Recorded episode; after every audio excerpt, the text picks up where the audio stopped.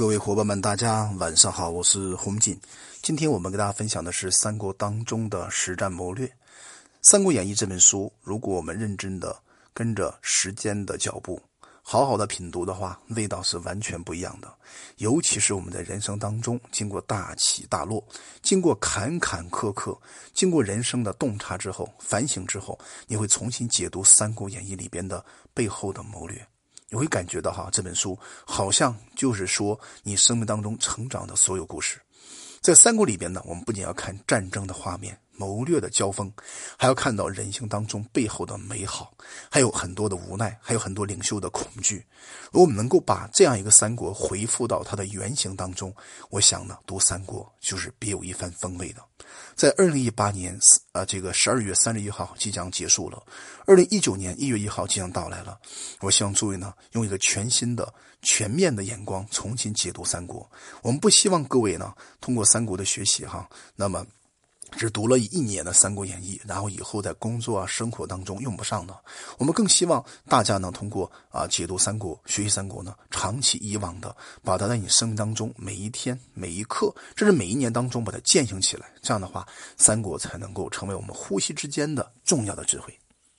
那当时呢，刘备啊被封为这个汉中王之后。他有一个非常大的心理夙愿，什么夙愿呢？就是希望他能够统一天下。当他统一天下之后呢，就能够完成了当时对关羽啊、对张飞的一个承诺，就是有江山我们可以共享。但是最后啊，我们也知道啊，关羽呢死得非常惨，啊身首异处。那张飞呢也是被人割了头。那么等算是。呃，这个刘备爬到人生最顶峰，他成为关中王，最后成为皇帝。那两个弟弟呢，全死掉了，心里边无限的悲痛啊！各位朋友们，思考一下哈。我们今天不仅要处在我们读者的身份去看三国，假设你就是刘备，那你最好的、最至亲的两个兄弟突然之间死去了，你想想那种心情是怎样的呢？对吧？非常难过。我今天看到一个新闻呢，心里面感觉也是非常的痛心疾首。哪个新闻呢？就是一个非常优秀的，呃，上市公司的总经理啊，只有三十九岁，最后呢，选择在某一个地方五星级酒店从十四楼跳下去，然后呢，选择了自杀。在二零一一年的时候呢，这个人说了写了一封长信，就是他认为自己有忧郁症啊。那后来啊，这个笔者啊做了一个全方位的分析，包括拿出很多案例来证明，就是在当今这个创业时代里边，每一个人啊，他的压力都蛮大的。在巨大的压力之下呢，最后人们选择了一种焦虑症、恐惧症，啊，接踵而至。最后大家没有办法，选择了结束生命。其实我觉得呀，我们今天读三国最好的好处就是能够从这里面找到精神营养。你看看这个刘备，虽然遭受了很大的挫折，对吧？他依然决然的保持一种向上的挺拔的战斗力，难道不值得我们认真的学习吗？对吧？我觉得是非常重要的。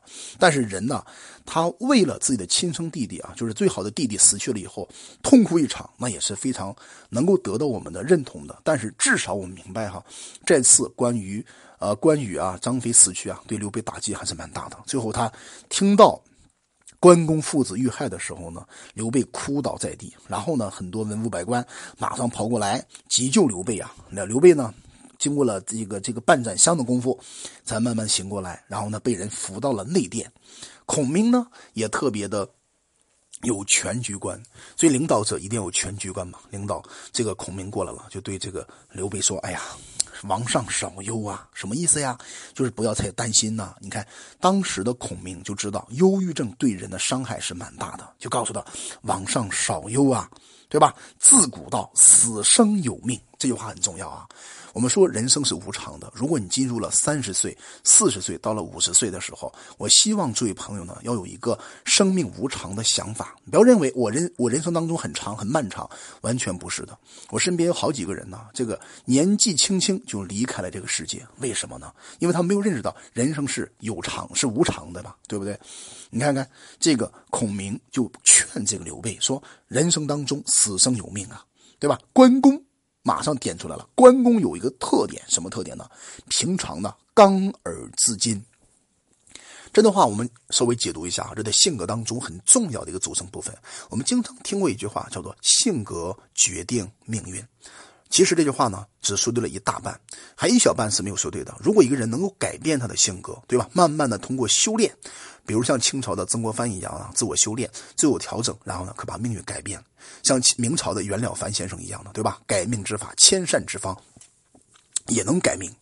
可是呢，关公不是的。关公虽然看春秋大义，但是他反省的往往不是自己自身上的问题，而是他反省的是那个历史当中的问题，而且反省别人身上的问题。因此，孔明对他的性格认知就是刚而自矜呐，自以为是，对不对？啊，不管对的错的，我都是对的。这是关羽身上性格当中非常大的一个啊弱点。在这个弱点之下呢，最后呢，这个导致关羽呢这个被杀。我们可以理解到哈，在你生命当中，你在职场当中、商海当中，是不是也是有点这个刚而自矜的毛病呢？对吧？是不是也是自命不凡的毛病呢？啊，不懂得向对方臣服，不懂得向环境臣服，总认为你是老大，对，那这个想法是错的。你看，你孔明就看出来了，叫旁观者清嘛，故今日有此之祸。这是当时啊，孔明通过两个角度劝刘备，就是你要啊保重好你的身体，对吧？死生有命的，那关公性格上刚而自矜的，才有此祸呀。然后接着孔明又劝这个刘备说：“王上，因为当时叫为什么叫王上呢？是因为刘备已经成为汉中王了，对吧？就告诉他以保养尊体呀，徐图报仇。这四八个字呢，好像当时啊，孔明刚刚出山，告诉刘备一样，就是南和孙权，北拒曹操，又是八个字。你看现在。”在关键点上，孔明总是发挥重要的理性力量。注意啊，各位朋友们，一定是理性的力量牵引着情绪的力量。一般选手是被情绪所掌控，对吧？啊，遇到困难。遇到挫折，马上被情绪打败了。哎，无限低潮，无限低落，无限的抱怨、指责、批评、谩骂，那都不对。正确的方法应该是什么呢？保持全局观，保持理性。你要认为啊，所产生这种情绪的洞察和变化，那是因为我对这个事情的定义出现了问题，才能够引发我对这个事儿的情绪。情绪本身呢，不代表事实。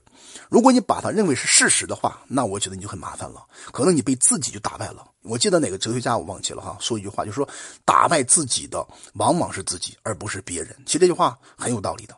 那么在这里边，我们可以看看出来啊，这个孔明多多少少是懂一点心理学的，就告诉他你要徐图报仇。那刘备到底听没听呢？哎，刘备马上用了一个非常非常重要的过去的枷锁，啊，跟这个孔明开始对话了。他说呀。啊，我呢跟关羽、张飞啊这两个兄弟啊，在桃园结义的过程当中，说了一句话，叫“视同生死”呀。各位朋友，这句话是我们所传承、所喜欢的，都想找几个兄弟跟自己誓生啊，誓死同生。我觉得这种想法是对的，但是做起来其实是非常非常不完美的。因此呢，这这个桃园三结义的事哈，被传为佳话。之所以被传为佳话，就是物以稀为贵嘛，对吧？这样做的人太少了，因为太少了，才能够让大家去啊到处宣扬这个道理。如果都这么做的话，那这个桃园三结义就没什么价值嘛，对不对？就这么一个一个简单的道理。那么今天关云长已经死掉了，我怎么可能独享富贵呢？你看看。这刘备的狭隘思考模式吗？他只思考的是我跟我弟弟打拼天下，一旦我获得天下之后，我跟我兄弟共享天下。他还是没有办法从自己的角度跳为全天下角度。他怎么就不能思考一下，我刘备活着打这个天下是为所有的苍生老百姓请命呢？我的弟弟为了苍生老百姓而献出了生命，我应该为他戴一个大红花，对吧？我要供养关羽，那这种想法那就对了嘛，对吧？这领导就更大的格局嘛。但是现在呢，我们看出来哈，这个刘备就被自己的情绪深深的怎么样？哎，打败了。所以，我们人生当中是无缘无故的、不小心的被某些情绪所控制。那刘备呢，在这个方面就体现的非常淋漓尽致。所以说，旁观者清，当事者迷。我想呢，那么孔明。他是旁观者，他看得很明白。那刘备呢？他看得不清楚，他看得不明白。他认为关云长既然死了，我怎么可能一个人独享富贵呢？他为啥不考虑考虑？说我刘备所带的，除了关羽、张飞之外，还有孔明啊，还有赵云呐，还有黄忠啊，一大堆人呢，还有后面的老百姓啊，对不对？你怎么不考虑考虑老百姓呢？当然了，我们这番话不是批评刘备啊，完全不是，咱没有资格批评刘备。我们是说通过这个事情，然后反省我们的人生。我们应该怎么活？我们应该怎么去面对我们当下的事情？我们应该怎么去勇敢的承载我们生命当中的种种事情、点点滴滴？我觉得这是我们学三国里边最核心的一个道理，对不对？那话没说完，只见呢关兴号痛而来。关兴呢是这个关羽的儿子，哎呀，哭哭啼啼的来了。他这一哭的话，这情绪一上来哈，就影响刘备嘛。所以情绪是会转移的。所以，我们今天在某一个环境当中，你看看某一个人看天上，天上啥也没有。结果呢，过来一个、两个、五个、八个、二十个人都看天上的时候呢，你看百十来个人、上千人都看天上，天上什么也没有。这是群体行为的盲实症啊，就是群体决策一定是没有理性的。这里面不管你的智商有多高，在群体当中是没有理性决策的。因此，我提醒大家哈，那关羽的儿子关兴这个一哭，那刘备一看哈。更加难受，就大叫一声，又哭厥一地啊！你想想，结果一看这个关关兴呢，就想到了关羽他们平时的好处和感情，马上也是非常难受。其实我讲到这里的时候呢，我也感觉很难受。为什么呢？因为我觉得我特别能理解哈刘备那种心情，那种恋帝之心，那种情感之心。但是一个领袖是不能这样的。你像曹操，如果是曹操的话，你认为他会这样吗？曹操不会这样的，曹操一定是以全局为为为为高度的。这就是曹操和刘备之间的差别，嗯，对不对？最后呢，周这个这个好文武百官又过来了，又抢救一番，哎，把这个刘备给他救醒了。那这一天当中啊，哭绝三五次，三天时间水浆不进，不吃饭了，对吧？只是痛哭，而且泪湿衣襟，斑斑成血呀。你看看，从这个过程当中，我们可以看出来哈，是真哥哥，不是假哥哥呀。刘备真的是个好大哥。如果咱们遇到这样的好大哥，咱们也感觉心里边特别痛快，对不对？可惜啊，当下的老大哥、好大哥也少了，好兄弟呢也不多了。因此呢，这段话啊，我觉得我是很有感触的。那孔明没有办法呀，他得考虑全局啊，就跟文武百官呢再三劝解，不断的去劝刘备啊，不断的劝刘备。其实有时候人是不能劝的，你越劝的话呢，反而他越越越越越这个表达他的情绪很很很这个饱满，那怎么办呢？对吧？孔明也是感觉只有劝这个方法了。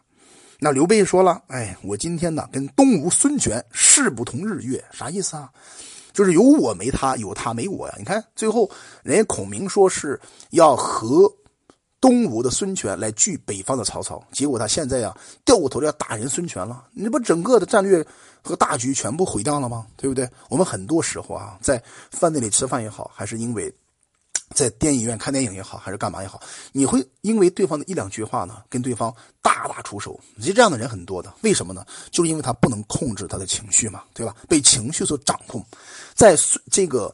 呃，这个佛家当中有部经典啊，叫《金刚经》这部书啊，我希望诸位呢好好的读一读啊，非常非常好。这本书呢，我也特别喜欢。里面有一句话呢，非常重要啊，就告诉我们说：一切有为法，如梦幻泡影，如露亦如电，应作如是观。就告诉你，一切像梦一样，对吧？像幻一样，啊，像水泡一样，像影子一样啊，如露露水啊，太阳一照就没了啊，电的话一闪没了，应作如是观呢，就告诉你，我们看这些事儿哈。别把它当真，对吧？什么谁爱你，你爱谁？那个爱的话都是瞬间消逝的事儿，如梦幻泡影啊。但是话这么讲，人呢在情感方面突破不了的呀，对不对？理性上我可以接触，但是情感方面我不能接受，这就是人的特点嘛。因此，你看那么多的痴心女啊，因为我爱你这三个字呢，最后爱的死去活来了啊。到最后呢，受伤了一番，下定决心，我再也不爱他了。过一段时间以后呢，又去爱他了。为什么会产生这种问题呢？就因为人性本身的这种情感的情绪的，对吧？这种贪。也好，嗔也好，还有这种依赖也好，产生了巨大的这种业力，我们称为业力哈，就是佛家的一个关键词叫业力的推动之下，你就丧失理性了，然后做出了很多很多让人意料之外的事情啊，比如大学生你会投毒，对吧？你会杀害你的同学，为什么呢？是因为你内心深处的那份业力的推动之下，你会产生了很多不一样的行为。其实我们看一看哈，曹操本身也是这种想法啊，曹这个刘备也这种想法。那孔明啊，进一步分析说：“我听说呢，东吴哈把关公的首级献给了曹操，曹操呢以王侯的礼貌啊，就帮他把一个关羽给这个埋葬了。啊，刘备当时不明白了，这啥啥意思呢？问这孔明白，孔明说：这就是东吴用了一策，哪一策呢？他想把这种货啊转嫁给曹操。那曹操呢也很聪明啊，知道这是谋略啊，就以厚礼葬掉了关公，令王上呢，令您呢归愿于吴啊东吴。你看看这里边还在相互的绞杀，这里没有人情可言，只有利益可言呐。所以说，这个刘备在当时那个大环境的之中啊，我觉得如果情绪方面像方面啊这个不明确，然后再加上理性分析不够，那就会产生很多的错误。你像最后的夷陵之战，那整个的四川呢？被刘备带出，就清朝出兵，几乎是把兵就带出去了，去打这个东吴。你说何苦呢？何必呢？为了一个关公之仇。当然，我们不是说关公之仇不报，对吧？首先呢，我们应该有全局观，而不是以从局部角度啊去分析这个问题那个问题，最后呢导致啊这个西蜀最后很快就衰亡了。那跟刘备这个夷陵之战也是很大的关系的，对不对？那刘最后刘备说了，那我今天呢准备提兵问罪。我准备带了这个百万大军去问罪于东吴，那帮助我弟弟报仇。最后呢，哎，孔明一看不对了，大哥你这有点这个冲动了啊，就说了不可不可以啊。那我们今天呢，东吴想令我们去伐魏国啊，曹操呢想让我们去伐吴国，他们各怀诡计，想伺隙而入，那乘虚而入。如果您呢按兵不动，只与。关公发丧，等到吴国和魏国不和的时候，我们乘势而伐之，可也。你看这句话，人家孔明就是旁观者清，他把形势看得很透的。他知道吴国想利用你蜀国去打魏国，你魏国想利用我蜀国去打吴国，你们相互的搏来搏去，对吧？那我们今天就是按兵不动，以逸待劳。那这个做法就是理性的吧，对吧？但是刘备他听了吗？唉。那听没听呢？我觉得刘备最后呢，我们看出来啊，带着夷陵之战，啊，七十几万大军，最后呢，全部啊打光了。为什么呢？就是因为他没有听孔明这样一个理性的分析。当这个时候呢，其实刘备多多少少呢有点动心了，啊，文武百官又再三的劝谏，刘备呢就慢慢的经过三四天了，对吧？就吃点饭，吃点东西吧，然后传旨到这个中呃大中小的这种将士们，让他们所有人都挂孝吧。对吧？挂孝的话，去吊祭亡魂吧，吊祭关羽呗，对不对？最后汉中王就刘备亲自出门招魂祭祀啊，号哭终日啊！你看看，真是很可怜哈！你看这个过程当中。啊，其实我们不忍心再讲下去了，越讲的话，心里反而越这个难过。啊，我觉得刘备真是一个非常好的大哥，但到最后的话呢，因为个人感情而失去全局性，这一点啊，是我们在做企业当中做人方面应该去汲取的经验和教训。好了，我们今天就分享到这里吧。希望透过这样一个刘备啊和关羽的局部和全局性的思考模式，带给大家一个更深度的关于三国当中谋略方面的启发。我叫洪锦，我们专注股权设计、股权激励、股权融资，有任何关于股权的问题，可以加我们的微信四幺幺六二六二三五。